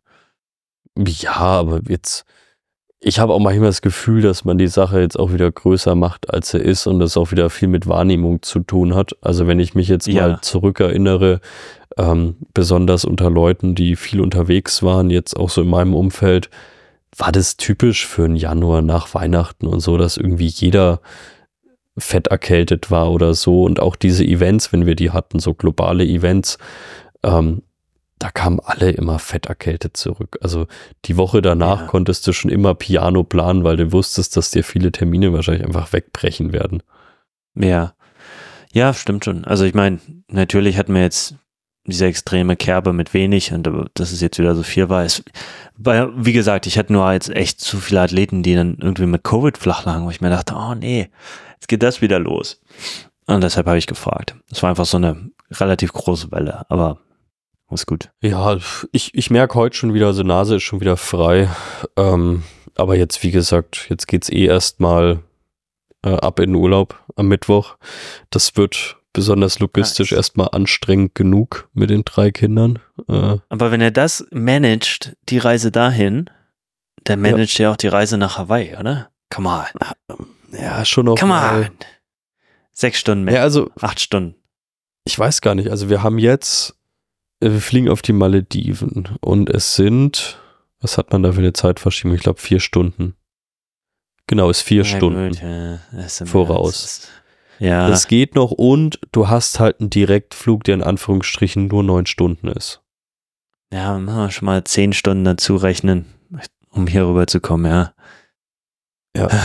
Ich meine, ja. du hast halt mit Hawaii, selbst wenn du schlau machst, kommst du halt bis an die Westküste, hast da ein bisschen Aufenthalt, was halt besonders logistisch mit den Kindern es nicht einfacher macht, sag mal es mal so. Weil ja. schlauerweise müsstest du dann eigentlich Minimum eine Nacht in LA oder San Francisco oder so bleiben. Damit die sich so ein bisschen erholen können. Naja, würdest eher am Flughafen bleiben, beziehungsweise. Nee, halt der Flughafen, Flughafen an sich ist. Ich, ich meine, ich empfehle immer, bloß nicht über LA fliegen, der Flughafen echt? ist Chaos. Ja. Ich kam mit LAX echt immer gut klar. Ja. Richtung Hawaii immer Probleme mit LAX. Ich meine, will jetzt viele sagen, die sagen es gleich wie du, oh, ich habe noch nie Probleme, aber von der Quermasse, was Leute hier reinkommen, eigene Erfahrung, Familie, Freunde und so, ist immer, boah, ich habe immer irgendwas mit LAX und Seattle oder, oder San Francisco ist einfacher, aber kann auch biased sein. Obwohl ich es halt, also ich habe es halt meistens so gemacht, dass ich äh, spät abends Westküste gelandet bin und dann tatsächlich noch eine Nacht ähm, in irgendeinem Airport-Hotel geblieben bin, um einfach ein mhm. bisschen runterzukommen. Und dann bin ich meistens am nächsten Morgen rüber geflogen. Ähm, das fand ich eigentlich immer so ein bisschen entspannter, als dann gleich weiter zu fliegen. Das löst auch das LAX-Problem mit der Größe des Airports ein bisschen. Ja. Weil das ist Und dann einer fand der morgens immer ganz entspannt, eigentlich. Ja, einer der Hauptgründe, warum ich so gegen LAX schieße, war halt auch, ähm, der Terminalwechsel, wenn du, wenn du ankommst, einen anderen Flieger musst und so. Mhm. Das ist, ja, also, wenn du raus kannst, dann eins in den Airport Hotels und so, Hilton ist ja gleich um die Ecke da. ist ja, mal genau. eins der günstigsten Hiltons, das liebe ich. Äh, das ist ganz cool. Da war ich ja. auch schon drin. Ja gut, es wird jetzt für äh, so manche Athleten ne, wieder interessant. Wie komme ich nach Hawaii? Mit dem Flieger. Ja, ja genau komme ich darüber. Ähm, ich, ich, ich bin da derzeit auch, so. Sorry, dass ich so reinkette. Ich würde nicht die Japan-Route empfehlen, sondern wirklich so äh, klassisch durch Amerika durch und rüber vor der Europäer. Die wird, aber, aber die wird dir aber auch im Normalfall echt nicht angeboten. Also da musst du schon wirklich ähm, das richtig drauf anlegen ähm, in den Flugsuchmaschinen, dass die dich über Tokio oder so schicken. Ähm, macht derzeit eh keinen Sinn, weil du ja äh, nach Japan auch nicht so direkt fließt, wie du sonst geflogen bist. Das weiß ich ja leider selbst am eigenen Leibe, sondern dadurch, dass du nicht über Russland fliegst, ähm, fliegst ja. du derzeit eh deutlich länger nochmal nach Japan. Ich werde jetzt auch irgendwann die nächsten Monate wieder rüber müssen. Äh, das sind halt derzeit einfach 15 Stunden nach Tokio, was früher 12 waren. Ja, ich bekomme trotzdem manchmal noch die Frage, weil einmal Jan Frodenos so gemacht hat. Und dann die Frage ja, gut. Oh, sollte ich es auch so machen? Nein, das, deshalb hat das zu seinem Corona-Sieg geführt. Äh, das war äh, nicht mal der, Co nee, glaube nicht. War so? Kann ich mir, kann ja, ich dir nicht sagen, welches Jahr das war. ja, kann ich dir nicht sagen. Trotzdem kommt die Frage manchmal noch, weil ich sage, nee. Na, das halte ich, halte ich für Quatsch. Also für jemand, der sehr viel Zeit in Fliegern verbringt, fliegt über die USA. Wie viele Plätze sind denn jetzt eigentlich noch offen? Wahrscheinlich eine Menge, oder? Gehe ich mal fast von aus. Für Kona dieses Jahr? Ja, ja. Ich meine, die hatten ja immer noch Leute, die nicht Nizza starten wollten, die genau. sie jetzt schon hier rüber geschoben haben. Das heißt, das ich glaube, das waren schon gefragt, mal acht, wie viele da noch 800 waren es, glaube ich. Ähm, und dann haben sich ja schon, glaube ich, wieder 200 qualifiziert. Also so mhm. Mindestens. Deshalb glaube ich so also um die 1000 so Plätze. ja schon und davor gab es ja auch schon ein paar. Ja. Ähm, Italien war ja eins der ersten damals im September. Stimmt. Da hat sich Ja. ein Athlet von mir qualifiziert gleich. Ähm, Abel, auf den freue ich mich schon. Der hat mit mir Triathlon angefangen damals. Echt? Und dann wirklich so die Reise von Triathlon angefangen, zu Olympisch, Mhm. zu Mitteldistanz schnell geworden. Dann jetzt haben wir zusammen die erste Langdistanz gemacht und hat sich qualifiziert, dann kommt er auch her, wird cool. Also das sind so ganz coole Geschichten, äh, die dann immer Mhm. schön die Reise mitverfolgen kann, ja. Ja, ich glaube, Ja, so gut, 1000 aber- Spots sollten noch offen sein. Na ja, gut, dann hast du es wahrscheinlich zumindest nicht so schlimm wie bei den Frauen. Da wurden ja einige Plätze, wenn du jetzt dir mal so die, die Quali-Zeiten angeschaut hast, halt wirklich irgendwann, naja, also das, das war Ja. schon fragwürdig mit, also natürlich, dass die Leute den Slot am, angeboten bekommen haben, ist halt so. Das, das, das kritisiere ich auch gar nicht, dass sie den angenommen haben oder sonst was. Aber da waren ja teilweise Zeiten irgendwie von 15, 16 Stunden oder so dabei. Ähm, Richtig, da hast ja. du halt einfach gemerkt, ja, da musste halt auf Biegen und Brechen dieses Rennen voll bekommen werden. Ähm, viele hatten gar keinen Bock, hatten nicht die Kohle und ja, ich glaube, das ist jetzt bei den Männern wahrscheinlich nicht ganz so, weil du halt viele dieser Nachrücker einfach noch hast, äh, die in Nizza nicht gestartet sind und da nicht starten wollten. Die Frage ist halt, wie es dann, wie gesagt, in, in zwei Jahren wiederum ist. Ähm, aber es war schon, ich gönn's jedem Einzelnen, aber die Frage ist halt wirklich, will man das, will man das so haben? Da gebe ich dir absolut recht. Eine Sache, die, die mich sehr überrascht hat, also ja, ich, ich dachte halt auch so, oh, okay, das kann doch nicht sein, ist hier mit 16 Stunden qualifiziert und so, das wäscht ja die äh, Weltmeisterschaft so ein bisschen aus. Allerdings muss ich gestehen, nach dem Rennen, ähm, als ich gehört habe, das war die höchste finnische Quote ever, dachte ich mir auch so, hm, wie kommt das zustande? Und meine, was ich, was ich super cool finde, ja, also so eine higher Finisher Quote zu haben, ist richtig gut. Ähm, und dann dachte ich mir auch, okay, Teil davon ist natürlich auch, dass vieles nicht geraced sind in dem Sinne, wie es die Männer wahrscheinlich machen, die dann wirklich äh, zu viel draußen lassen, hochplatzen und dann so sich totschießen, äh, dass sie das Rennen nicht zu Ende bekommen. Und das bei den vielen Frauen und viele, die ich auch getroffen habe letztes Jahr, die sind halt, hey, ich will es einfach nur finishen. Ich, ich habe ich hab Zeit, ich mache das Ding, ich finish das und halt wirklich ähm, da ein bisschen anders rangegangen sind. Was ich sagen muss, um hier eine gute Experience zu haben, um zu sagen, hey, ich genieße das Rennen, wahrscheinlich die richtige Einstellung ist. Weil um, um hier wirklich einen Stich zu haben und eine Chance zu haben, das zu racen, haben die wenigsten, aber trotzdem versuchen es viele und da, dann dadurch kommt die hohe DNF-Rate dann auch zustande. Ja. Dementsprechend, wahrscheinlich haben die Frauen einfach ein bisschen mehr Verstand angewendet. Äh, dieses Jahr durch hatten wir so eine gute Quote. Ja, natürlich. Und also wie gesagt, ich will auch da keinen Einzelnen angreifen. Ich gönne es jedem, auch wenn man sich in einer jüngeren Altersgruppe mit 15, Ja. 16 Stunden qualifizierte. Die Frage ist einfach nur, wa- was will man mit diesem Event auf lange Sicht erreichen? Also soll das, und natürlich war das auch davor schon nie so, dass man gesagt hat, das waren nur die Besten. Also auch davor gab es ja Wege und Mittel, sich mit schlechteren Zeiten zu qualifizieren. Manchmal hatte man auch einfach Glück, dass man vielleicht bei einem Rennen war, wo davor viele abgesagt haben und gesagt haben, ich kann, ich will nicht, ich war schon zehnmal da oder so. Ähm, das, das war schon immer die Sache. Und deswegen, ich sehe das jetzt auch gar nicht als äh, größten Bruch oder so an. Aber es ist Ja. natürlich schon, ähm, ja, es, es verwässert das Ganze natürlich schon ein bisschen. Und ja, da, da, da gibt es zwei, zwei riesen gegensätzliche Meinungen in mir, weil einerseits habe ich mir gedacht, boah, ich finde es schon ein bisschen blöd, besonders in, sag mal mal, du kommst aus Mitteleuropa, du, Mhm. besonders aus Deutschland. Äh, du willst jetzt auch nicht bis in die letzte Provinz in irgendeinem anderen Land reisen, um irgendwie mit einer etwas schlechteren Zeit dich zu qualifizieren. Ähm, und du bist halt in der Altersgruppe 30, 35 zum Beispiel. Alter, es ist halt hier, wenn du Ironman Frankfurt oder so dich qualifizieren willst als normal berufstätiger Mensch mit drei Kindern. Ich sag nicht unmöglich, aber es ist unheimlich schwierig, da irgendwie zu kommen und schon zu einem Grad, wo man dann schon sagen kann, vielleicht auch ein bisschen zu schwierig. Besonders wenn man die Altersklasse sich betrachtet. Andererseits ist es natürlich, fände ich es jetzt, ich würde es wahrscheinlich trotzdem machen, allein weil ich mal Ironman Hawaii machen würde, aber ich hätte jetzt nicht so dieses, oh, ich habe mich für eine Weltmeisterschaft qualifiziert, wenn ich mich jetzt, ich mich mit meinem Leistungsanspruch an mich selbst dann mit 15 Stunden qualifizieren würde. Aber ich kann es niemandem übel nehmen, dass er es macht, weil ich es auch machen würde. Da die Fragestellung, also siehst du das, den 15 Stunden Anspruch nicht so hochwertig, nur weil es jahrelang so hart war oder allgemein als nicht so hochwertig? Weißt du, wie ich meine? Es ist aufgrund des Standards zuvor, dass du, dass du die sagst, na, mit 15 Stunden würde ich mich nicht qualifizieren, aber wenn du weißt, du hast die ganze Arbeit reingelegt und das ist das Beste, was du machen kannst, weißt du, wie ich meine?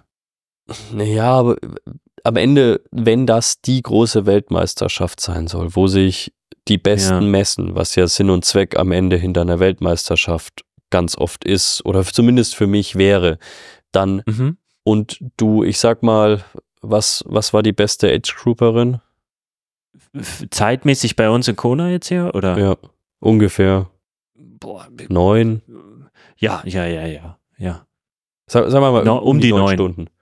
Ja. Und du bist in der gleichen Altersklasse, halt jetzt nicht Altersklasse 60, 65, wo man jetzt eh nochmal über völlig andere Sachen spricht, sondern du bist in der gleichen Altersklasse sechs Stunden dahinter, mhm. äh, selbst in deinem Quali-Rennen wo für dich alles perfekt lief, dann habe ich da immer noch höchsten Respekt davor. Man hat immer noch einen Ironman gemacht, das ist immer noch eine Riesensache und ich werfe auch niemandem vor, dass er da hinreist. Ich würde auch hinreisen, weil ich genauso ja. scharf auf Ironman Hawaii wäre. Die Frage ist trotzdem als Marke Ironman, ähm, wie will man das in Zukunft machen? Oder sagt man, das ist halt unser größtes Event und das ist auch unser aufsehenerregendstes Event, aber das ist jetzt nicht in dem Sinne da, da, wir machen das nur noch, damit sich die Besten der Besten messen können. Das, ich finde da auch keine finale Antwort. Und nochmal, das soll keine Leistung abwerten. Es ist immer noch eine Weiß unglaubliche ich. Leistung, so ein Ding ins Ziel zu bringen. Ähm, die Frage ist einfach, wo soll sowas hingehen auf einem kompetitiven ich, Level? Ich finde, das ist so eine Fragestellung, die fast schon gesellschaftlich ist. Ja, also was ich festgestellt habe, als ich hier die Rennen übernommen oder wieder aufgebracht habe, diese Schwimmrennen, habe ich schon mal erzählt. Ich bin halt hingegangen und habe gesagt, wir sollen die Ersten bewerten und sagen, hey, ihr gebt Preisgeld und super.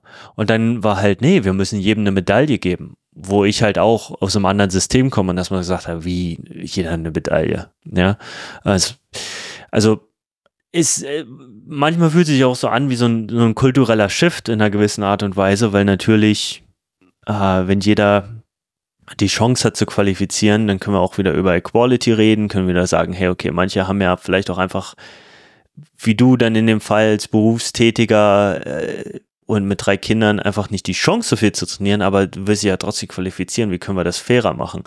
Und da, da geht es dann hin, okay, muss Sport fair sein oder nicht? Und also weißt du, das sind so, so grundlegende Grundsatzfragen, ähm, wo ich mich absolut nicht qualifiziert sehe, die zu beantworten. Deshalb, ja. und ich glaube, das ist auch einer der Punkte, warum viele warum so ein, so ein, so ein großes Fragezeichen darüber steht und, und viele auch nicht konkret sagen können, ja oder nein, weil, weil zu einer gewissen Art und Weise, sobald du sagst nein, äh, nur die Besten dürfen sich qualifizieren, das kann man ja schon fast wieder angeprangert werden als, oh, du bist also dagegen, dass andere Leute auch eine Chance haben. So fühlt sich zumindest im Amerikanischen manchmal an, weißt du, wo du, ja. wo du dann schon fast sagst, das habe ich ja nicht gesagt, aber muss so aufpassen, wie es ausgelegt wird. Also, dass dieser Tanz in der heutigen Zeit, mhm. ähm, eine Meinung zu haben, die, die nicht negativ motiviert ist, aber eine Meinung zu haben, die vielleicht nicht ganz mit dem Mainstream geht. Und das ist, das ist sehr interessant.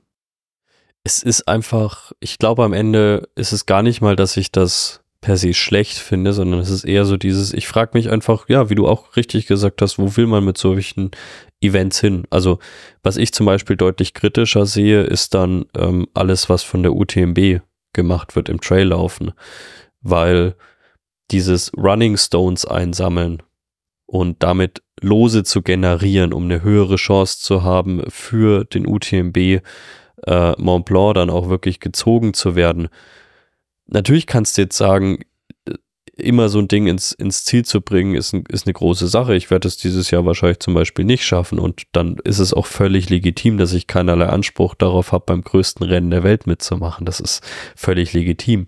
Andererseits äh, motivierst du, kannst du zum Beispiel halt haben, dass irgendjemand bei einem Rennen eine übermäßig geile Leistung hat, aber sich es zeitlich, finanziell, reisetechnisch, zeitmäßig einfach nicht leisten kann, noch mehr Running Stones zu sammeln, der geht dann leer aus.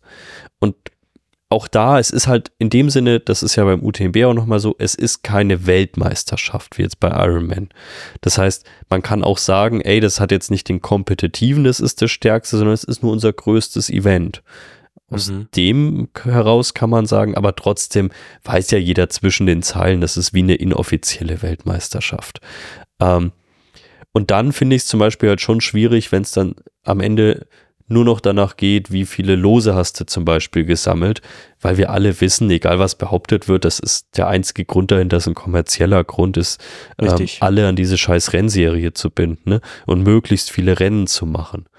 Und das ja. finde ich, das finde ich dann wiederum das völlig falsche Vehikel. Also das finde ich, mhm. auch natürlich steckt der Iron Man mit drin, aber ich finde es jetzt noch schlimmer als das, was jetzt bei Iron Man mit der Iron Man Serie passiert. Ich, ich gebe dir absolut recht. Also natürlich ist es nicht mal schwarz und weiß und das eine ist richtig, das andere ist falsch, das ist es ja nie, sondern wir haben irgendwie Nuancen dazwischen zu einer gewissen Art und Weise. Ähm, ich verstehe die Firma UTMB und die, die Firma Ironman natürlich auch, dass die Customer an sich binden wollen, ist ja, ich meine, jedes Buch sagte das, das machst du so. Ähm, dann kommt natürlich die moralische Komponente rein. Ähm, wie, wie fühlst du dich äh, oder, oder macht es ist, ist das eine gute Sache? Ist, sorgt das für ein besseres Zusammenleben untereinander im Langfristigen? Das ist ja mal die Fragestellung. Macht das unsere Gesellschaft besser oder schlechter?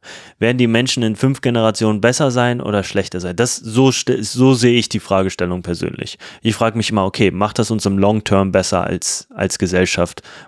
Was sind die äh, Folgen daraus?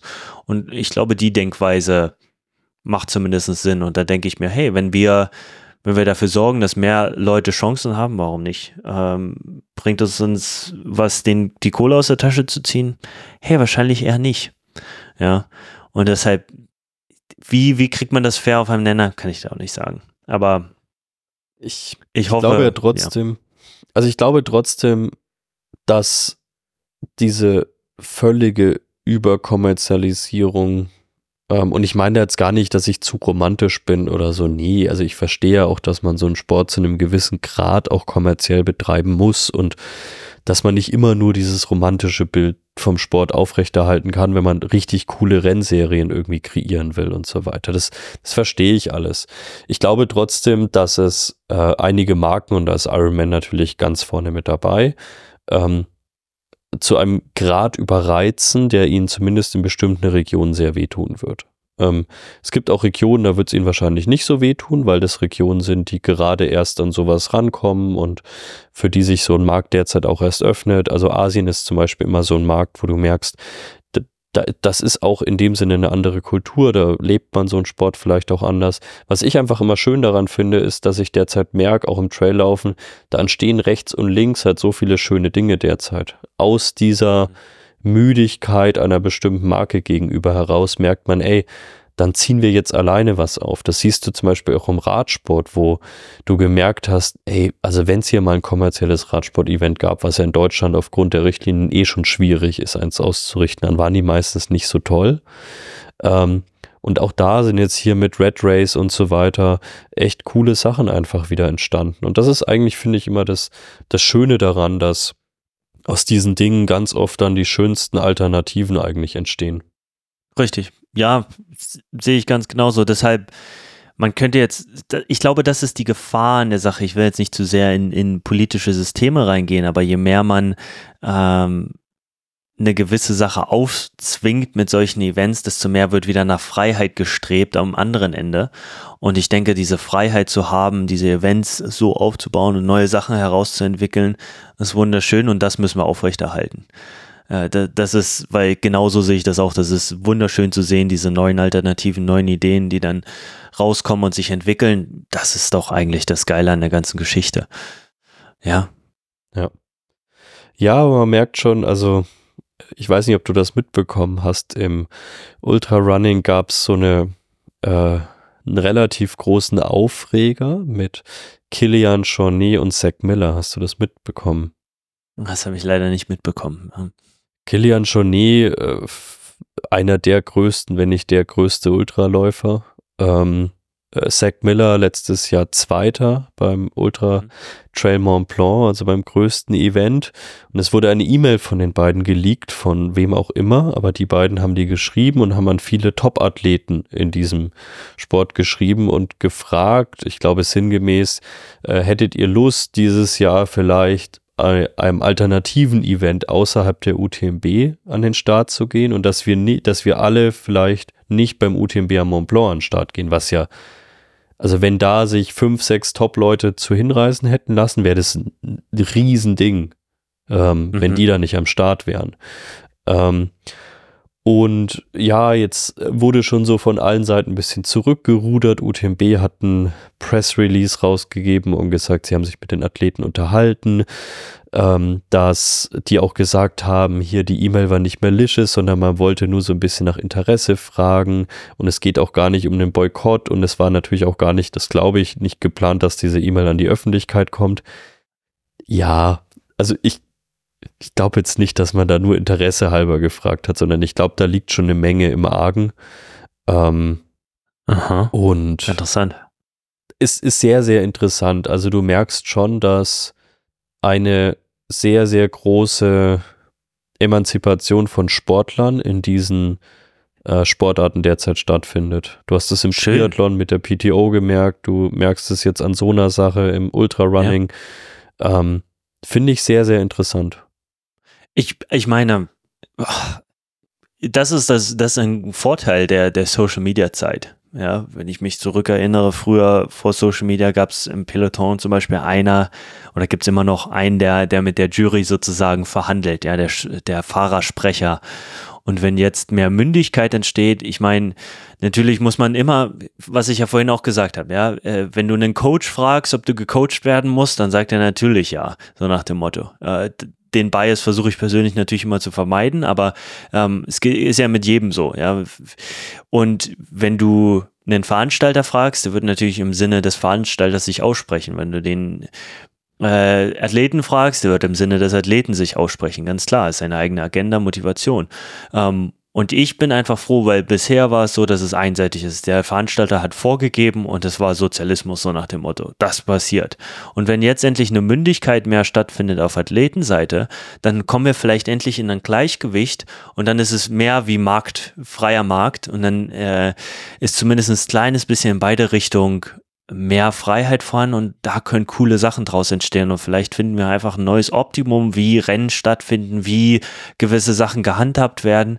Und hoffentlich können dann auch mehr Lebensunterhalte generiert werden durch solche Events und durch, durch die Szene ähm, für gute Athleten, die vielleicht jetzt auch so, Daniela, ja, die, die vielleicht auf Social Media nicht ganz so viel macht, aber trotzdem, trotzdem durch diese Bewegung mehr Stimmigkeit mitbekommt. Und dann ähm, geht es den Athleten auch besser. Und äh, langfristig wird auch die, werden auch die Veranstalter dadurch sicherlich ähm, einen guten Weg finden. Ja, das muss sich halt beides irgendwie ausgleichen. Ja, ich, ich habe nur immer, also ich kann nur immer hoffen, dass die Sportler dann, weil es gab auch schon andere Beispiele, dann auch eine gewisse Balance finden, weil auch da habe ich schon gesehen, ja. dass das oft so eine Eigendynamik annimmt und dass man sich in so einer, oder gar nicht Eigendynamik, sondern eher eine Gruppendynamik annimmt und dass man dann auch immer noch mal eins draufsetzen muss und da muss man noch mal was boykottieren und da muss man noch mal irgendwas blöd finden und ja. auch da dieses Verständnis gegenüber eines Veranstalters irgendwann, und natürlich wurde das auch hervorgebracht und äh, gereizt, aber dass dann alles blöd gefunden wird, auch bei Sachen, wo man sich denkt, naja, also man braucht irgendwo ein gegenseitiges Verständnis. Und ich habe immer so das Gefühl, es gibt dann auch Situationen, das meine ich jetzt gar nicht hier auf Ironman oder sonst was bezogen, obwohl ich schon auch in dieser ganzen Ironman-Debatte in den letzten äh, zwei, drei Jahren, wo sie so richtig Fahrt aufgenommen hat, auch da kam man dann irgendwann manchmal an Punkte, wo ich mir dann gedacht habe, ja gut, das ist jetzt aber auch schon Bullshit. Also da steht immer noch eine Marke dahinter, da stehen immer noch Aktionäre dahinter und man mag nicht alles toll finden, aber einen gewissen Grad kann man auch mal mit klarkommen, den man blöd findet. Ähm, das heißt nicht, dass man bei allem wortlos mitmachen soll und dass man bei allem einfach, ja, geil und ähm, da, da akzeptieren wir jeden Missstand, keine Ahnung, das Rennen in Hamburg oder so. Nein, um Himmels Willen. Ähm, aber es nimmt oft dann so eine Dynamik an, dass man dann alles blöd findet und man sich bei allem öffentlich hinstellen muss und sagen muss, ja, das geht ja gar nicht. Finde ich richtig gut, die Art und Weise, wie du das artikulierst. Was ich oft beobachte, und ich glaube, das ist ein sehr, sehr menschliches Ding und das aktuell auch, wo wir in unserem Land hier zu tun haben, ja sicherlich auch, aber es ist immer wie so ein Pendel. Ja, wenn wir in ein Extrem gehen, dann schwingt das Pendel wieder ins andere Extrem zu stark rüber. Und deshalb finde ich, deshalb bin ich so ein großer Fan von deiner pragmatischen Self-Awareness und Selbstkritik oder Selbstreflexion, weil die sorgt dafür, dass wir dieses Pendel oft nicht zu stark ins andere Richtung schwingen lassen können, sondern sagen können, warte mal, wir gucken die Situation an. Und ich glaube, es ist wichtig, unter dem Aspekt zu handeln, tue anderen nicht an, was du nicht willst, dass sie dir antun.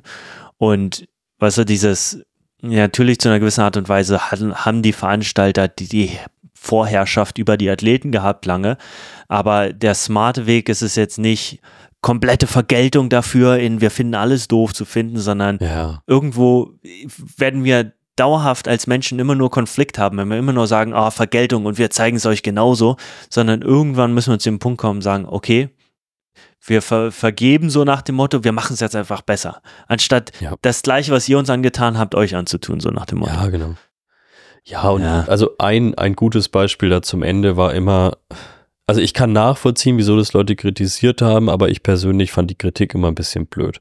Ähm, da ging es um, es gab ja jedes Jahr beim äh, Ironman auf Hawaii, gab es so ein paar Promi-Startplätze. Ähm, ja was, ich glaube, was waren so Leute, die mal, Gordon Ramsay war vielleicht sogar mal? Ja, yep, Gordon Ramsay hat den Ironman hier gemacht. Aber das waren, also das waren jetzt keine 100 Plätze oder so, sondern das waren ein paar Plätze. 15, 20 oder sowas, glaube ich. Genau, und meiner Meinung nach ging es da nie drum, Promis einen Freifahrtschein zu geben, sondern es ging darum, Spotlight auf diese Veranstaltung zu bringen und damit medienwirksam Werbung zu generieren. Ähm, Promoplätze würde ich die nennen. Das waren in dem Sinne auch Promoplätze. Und wie gesagt, man kann sagen, äh, das ist blöd, aber damit auf alles immer zu schließen, wie verdorben diese Marke ist und sonst was, das war ja oft die Kritik, die besonders hier im äh, deutschen Raum ganz oft dann, da sage ich auch, Leute, das ist Bullshit. Das ist eine Werbemaßnahme, das wird filmisch begleitet, da können dann 15 Late-Night-Hosts äh, ein Jahr lang irgendwas draus generieren. Iron Man kommt in die Medien, ihr müsst es nicht toll finden. Und was ich jetzt zum Beispiel scheiße fände, ist, wenn man jetzt wirklich auch außerhalb von Charity, auch da kann man sich ja manchmal sowas ersteigern, wenn jetzt wirklich Iron Man sagen würde, ey, 10.000 Euro und ihr seid dabei, könnt ihr einfach per PayPal hier bezahlen, da könnt ihr euch ein Blatt, das fände ich auch scheiße. Da wäre ich sofort ja. dabei. Aber jetzt aus so einer medienwirksamen Werbemaßnahme wieder den Niedergang des Sports dann sofort zu projizieren, das finde ich dann halt auf Deutsch gesagt auch ein bisschen affig verstehe, finde ich auch wichtig. Sicherlich kommt diese Wut wieder daher oder dieser Gedankengang daher, dass die Qualifikation so hart ist. Und dann Klar. sagen, boah, wir müssen alle so bluten und die bekommen so free, dass da Envy da ist. Aber das ist, wie, wie gesagt, ich sehe das gar nicht als Startplatz an, als dass du was wegnimmst, sondern ich sehe das ja. an als Gorilla-Marketing. Das ist einfach Marketing. Das, wie gesagt, das ist eine Firma, also, ja, eine Marketingaktion, wenn du es so willst. Ja, wenn du ah, sagst, also, boah, Gordon Ramsay hat Iron Man gemacht, jeder, weißt du, ja, wer ist größer, Gordon Ramsay oder Iron Man Marke bei den meisten Menschen? Das ist die genau. Frage. Genau. Und da werden auch, also es gibt halt ganz viele Leute, die haben noch nichts von Iron Man gehört, kennen aber halt Gordon Ramsay. Und auch da, wie gesagt, ich kann es nachvollziehen, dass jemand sagt, ey, ich versuche mich hier seit fünf Jahren zu qualifizieren ja, aber es ist halt nun mal ein Promi der, der ganz großen Art und äh, nochmal, ich fände es blöd, wenn man jetzt auf die Website gehen könnte und sagen würde, hier 10.000 Euro auch außerhalb von Charity einfach nur in die Kasse von Ironman und dann bist du qualifiziert. Da würde ich auch sagen, ey Leute, was soll das noch? Ja. Aber. Das, ja. Aber bei der Sache, ich, das, das ist jetzt wie gesagt nur ein Beispiel, wo ich sage, man hat unglaublich viele berechtigte Kritikpunkte in dem Beispiel jetzt an Ironman. Und ich glaube, jeder, der ein bisschen diesen Sport ausgeübt hat, kann da zehn aufzählen innerhalb von zwei Minuten, die alle valide sind. Aber man muss einfach immer so den Punkt finden, wo man sagt, am Ende bleibt es ein Unternehmen. Und wenn man nicht mit Unternehmen mitmachen will, muss man halt zum lokalen Triathlon um die Ecke gehen. Oder man, niemand, niemand verbietet es einem, auf Hawaii, vielleicht nicht die komplette Strecke, aber zu dir zu gehen und zu sagen, ich mache heute einen Ironman Hawaii. Vielleicht mit ein bisschen einer anderen Strecke, aber du kannst ohne Probleme einen Ironman auf Hawaii machen. Du hast halt da nicht diese geile Medaille, wo Ironman draufsteht. Du kannst dich nicht unterm Zielbanner fotografieren lassen. Aber das ist halt nun mal der Preis, den man bezahlt, wenn man dann halt mit einer Marke zusammenarbeitet. Man kriegt dann die Marke, man muss dann aber halt auch ein paar Sachen akzeptieren. Finde ich super, super, super gut zusammengefasst. Und da, das wäre jetzt nochmal ein ganz anderes Thema, aber die Grundmotivation, warum ist es einem denn so wichtig, von der Marke eine mhm. Medaille zu bekommen? Und du kannst jederzeit den kompletten Kurs machen.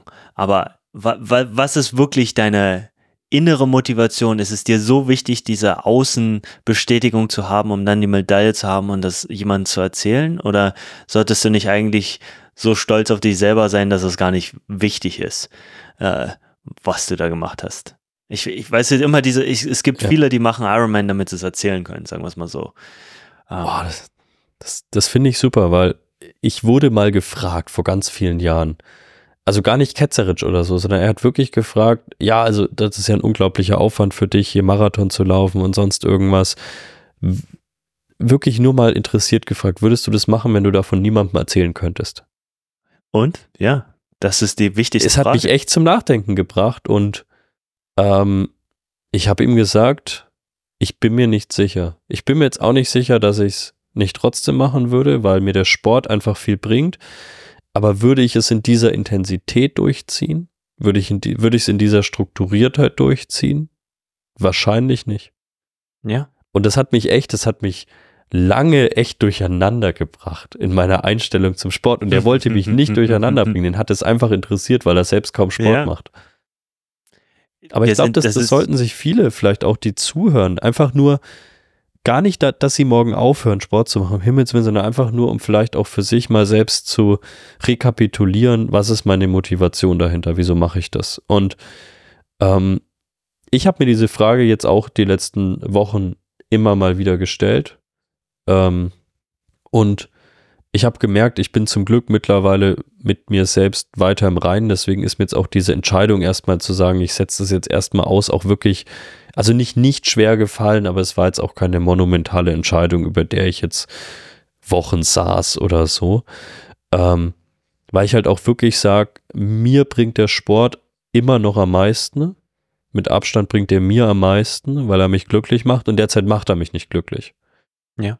Und das könnte ich nicht kompensieren dadurch, dass ich hier im Podcast erzähle, boah, ich habe jetzt das Rennen beendet oder ein geiles Finisher-Bild poste. Ich könnte es dadurch nicht kompensieren, weil dafür alles zu sehr zwickt und ich zu müde bin. Und dahin zu, ich, ich meine, diese externe Validierung, die wir alle irgendwo suchen, das menschlich. Das, ist auch das sind soziale gut. Wesen. Ja, es kann auch, auch ein Treiber sein. Ja, ist ja auch oft ein Treiber, absolut. Die, die, die Problemstellung nur oft daran ist, du machst dich abhängig von externen Faktoren und was wiederum oft zu einer Unzufriedenheit sorgt. Wir, wir suchen und chasen einen Rabbit, ja, wir rennen was hinterher, wo wir dann ganz schnell trotzdem nicht die Validierung bekommen und immer, immer weitermachen. Aber diese interne Zufriedenheit, diese interne Geschichte, die findest du nicht dadurch, dass du 20.000 Rennen machst und das dann anderen Leuten erzählen kannst, sondern die musst du für dich selber finden. Und ich glaube, das ist die Kunst dahin, wirklich zu sagen, hey, okay, ich, ich nutze diese Rennen als Vehikel und als Motivationstreiber absolut, aber die ja. Validierung, die passiert intern unabhängig von den Rennen. Und ich glaube, das macht die Leute jemand, der glücklich ist, der findet den inneren Validierungsweg und sucht da nicht außen ununterbrochen nach Validierung, weil das zumindest aus der eigenen Erfahrung äh, ist nicht das, was sich glücklich macht. Und ich glaube, das ist wirklich das, wie ich es am besten jetzt für mich diese Entscheidung zusammenfassen kann. Ich glaube, wenn ich, ich glaube auch so, dass ich derzeit so meine ein, zwei Motivationsproblemchen hätte nach der Verletzung und mit dem vollen Terminkalender und so. Aber ich glaube, wenn zumindest körperlich alles dran wäre, dann könnte mich genau dieses, ey, ich kann einfach nochmal richtig geil erzählen, wie ich diesen, jetzt gar nicht mal nur wegen angeben, sondern, oh, ich werde bald dieses geile Zielbild von mir nach 100 Kilometern in einer guten Zeit haben. Das wäre dann dieser letzte Treiber gewesen, um dieses, oh, ich weiß derzeit nicht, um es zu, zu überwinden. Das wäre ein guter Treiber gewesen. Ähm, aber derzeit reicht dieser Treiber nicht aus, weil es einfach Faktoren sind, dass es wirklich einfach weh tut. Und äh, es, es wäre dann ein, ein deswegen zwingen, nur um die äußere, äh, um das äußere Bild aufrecht zu erhalten. Ne? Und dann ist es kein Treiber mehr, sondern dann ist es halt einfach nur noch du quälst dich dahin, damit du irgendwas ausdrücken kannst. Und das wäre derzeit der Status. Und deswegen, ähm, also behaltet euch auch diesen Treiber bei. Ich finde es weiterhin total cool, wenn es jemand schafft. Deswegen auch scheißegal, ob 15 oder 20 Stunden Ironman. Das ist eine riesen fucking Leistung. Aber wenn ihr das nur noch macht, damit man davon erzählen kann, dann sollte man zumindest darüber nachdenken, ob alles okay ist. Oh, absolut. Super formuliert. Und das Schöne ist halt auch, deshalb wie gesagt, kann ich nur mal wieder sagen, äh, mag ich das so sehr, dass du halt auch sagst, boah, ich habe jetzt richtig Bock auf CrossFit, weil du ja weißt, dass für dich dieses interne, ja, dass der Sport dich einfach zufrieden macht und dir so viel gibt, du wirst den machen und der ist auch gut für dich und und ich glaube, da kommen das, das sehe ich oft an Athleten, die kommen hin, die werden durch ein externes Ziel erstmal motiviert. Oh, dieses Rennen, das ist geil, davon kann ich erzählen, das ist eine große Sache. Das gibt mir, lässt mich mit ge Schuld, breiten Schultern durchs Leben gehen, richtig geil. Und dann irgendwann kommt die Erkenntnis, warte mal, das ist immer wieder ein Rennen, das ist immer ein Wiederrennen. Was macht mich eigentlich, eigentlich glücklich?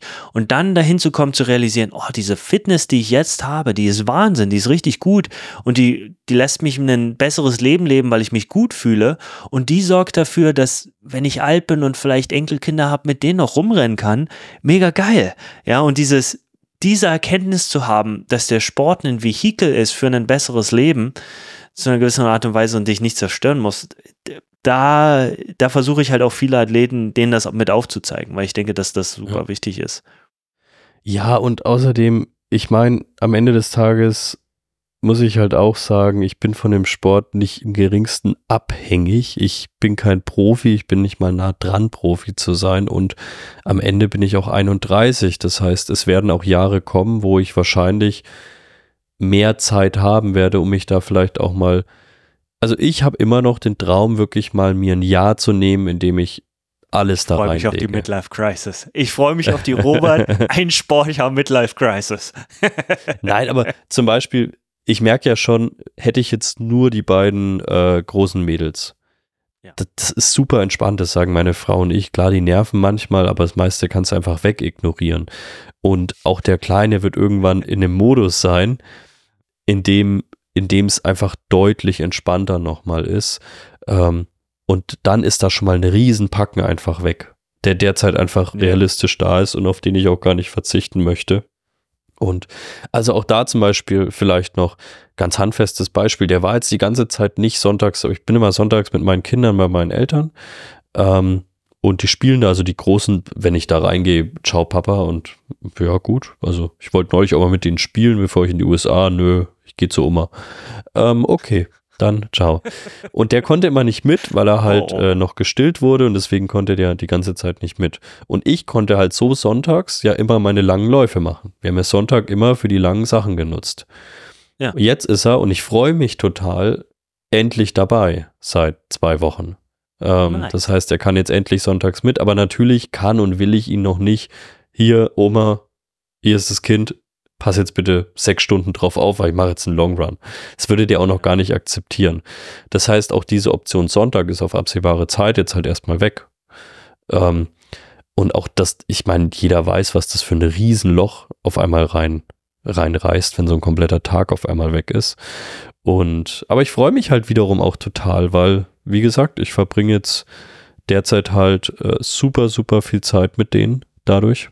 Ähm, und ja, lass mich komplett traktieren durch, durch den kleinen, sehr wilden Jungen.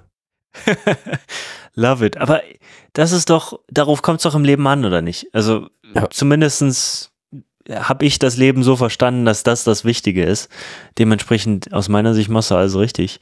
Und diese Prioritätenliste, die zu verschieben, das geht halt einfach oft nach hinten los, was viele blind machen, weil sie durch externe Sachen dahin getrieben werden. Deshalb freue ich mich umso sehr, das zu hören. Das kleiner Rabauke. Manchmal, wenn du mir äh, so Fotos schickst, Ähm, das jetzt ist nicht negativ gemeint, weil viele mögen Elon Musk nicht. Aber manchmal denke ich so, ey, eigentlich könnte ich mir vorstellen, dass, dass Robert so wie äh, Elon mit X unterwegs ist. das ist ein kleiner Rabauken mit. Ja, äh, ein, mir, mir, mir fehlen ein paar Finanzen. Ähm, ja. Aber ansonsten sind wir eigentlich eine Person. Liebe ich. Ich finde das so geil. ja, also Die ich, Bilder ich werde jetzt. Love it. Ja, also ich fand das, ich fand das relativ lustig, als er bei, äh, als er in Istanbul, glaube ich, bei Erdogan saß. Äh, ich weiß nicht, ob es in Istanbul war oder in, in Ankara, aber zumindest saß er bei Recep Erdogan. Und dann äh, hat ich glaube, Erdogan oder seine Frau gesagt, wo denn die Mutter ist, weil hier bei diesem so halben Staatsbesuch, es ist natürlich kein Staatsbesuch, weil Elon ja. Musk kein Vertreter ist, aber ähm, ja, äh, wir sind getrennt, der reist bei mir mal mit. Die, ja. Ey, was? ja. Oder wenn er, was war denn da neulich? Genau, Babysitter wollte ihn von der Bühne runterholen, weil er halt irgendein ein Interview hatte. Ich glaube, das war auch damals bei dem äh, Turkey-Ding. Und er ist einfach, nee, nee, ja. der bleibt hier, der wollte einfach nicht gehen. Okay. ja, ja äh, du, ich habe in, in spätestens so ab 15 Uhr äh, hockt bei mir ständig irgendein Kind mit in den äh, in den Microsoft Teams Meetings. Ähm, also da hat man sich mittlerweile schon dran gewöhnt und der Kleine weiß auch, wie man meinen Schreibtisch verstellt nach oben und nach unten. Das heißt, man sieht mich in dem Bild ständig so ähm, und sieht so einen Kinderkopf mal halb, mal, mal ganz, mal nur die Haare. Da denkt man, ich halte hier so eine sehr große Kiwi. Äh, so sieht das dann immer aus. Und ja, ich freue mich jetzt einfach total auf, äh, auf den Urlaub. Ähm, das ja. wird, denke ich, sehr, sehr schick da. Deswegen auch jetzt zum Ende dieser Folge. Ich hatte nämlich gesagt, komm Flo, wir machen eine schnelle Stunde. Hat super Sorry. geklappt. Ähm, meine Schuld. Ähm, ja, also wir werden nächste Woche auf alle Fälle eine Pause machen. Mir wurde verboten, ein Mikrofon mit auf die Malediven zu nehmen.